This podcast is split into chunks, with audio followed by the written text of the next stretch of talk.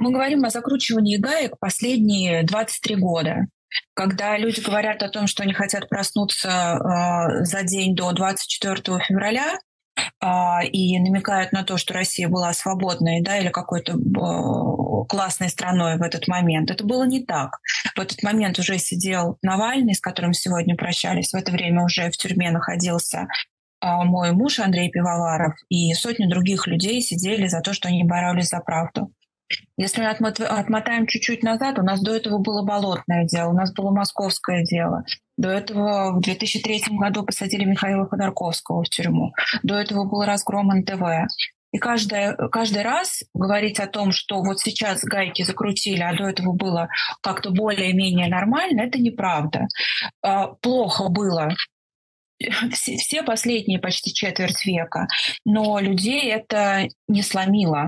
Вы же видели сегодня, как много людей вышло на улицы.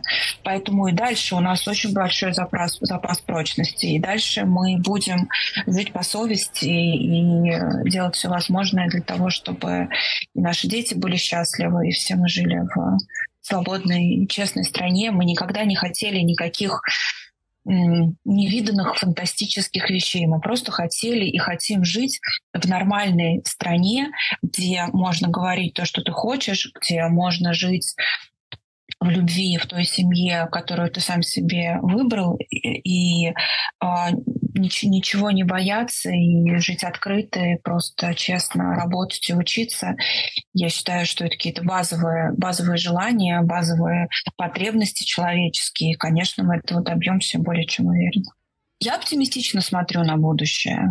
Мы живем в совершеннейшем аду, а, возможно, ситуация будет еще ухудшаться, но бесконечно это продолжаться не может. Ни одна диктатура не существовала вечно, и, а, и это тоже когда-то закончится, и очень надеюсь, что это закончится при моей жизни.